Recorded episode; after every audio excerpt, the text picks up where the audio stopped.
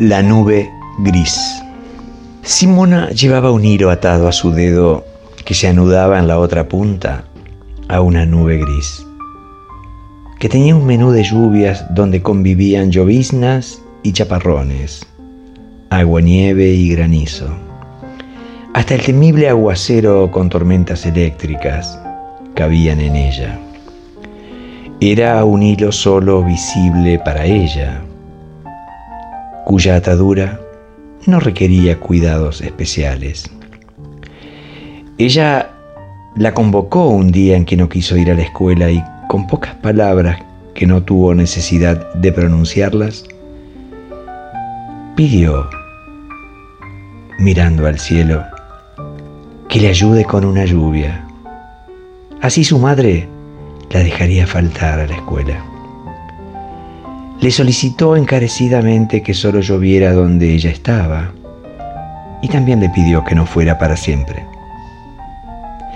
La nube al escuchar su súplica tuvo consideración y le respondió que atara un hilo a su mano para ir juntas de paseo cuando ella tuviera ganas.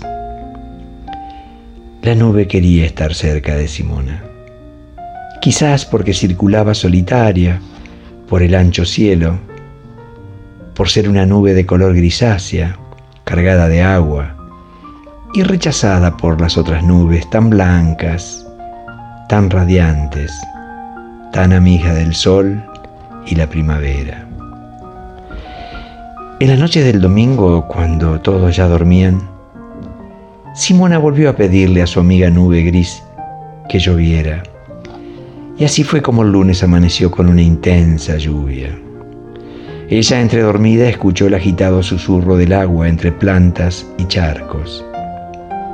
También escuchó a su madre caminar sin ingresar a su cuarto a despertarla. Fue a media mañana cuando se levantó y salió al patio a saludar a su nube gris amiga, que al verla suspendió el chaparrón y le regaló una garúa leve que parecían gotitas de caricias en blandos cristales. Simona puso su cara, limpió sus ojos, le arrojó un beso al aire y luego bebió feliz su desayuno. Se lo quiso contar a su madre, pero, pero temió no ser comprendida. El hilo, que era invisible para todos menos para Simona, lo quitó de su dedo al mediodía cuando fueron a almorzar a la casa de su abuela, con un sol que brillaba con plenitud bajo un cielo totalmente despejado.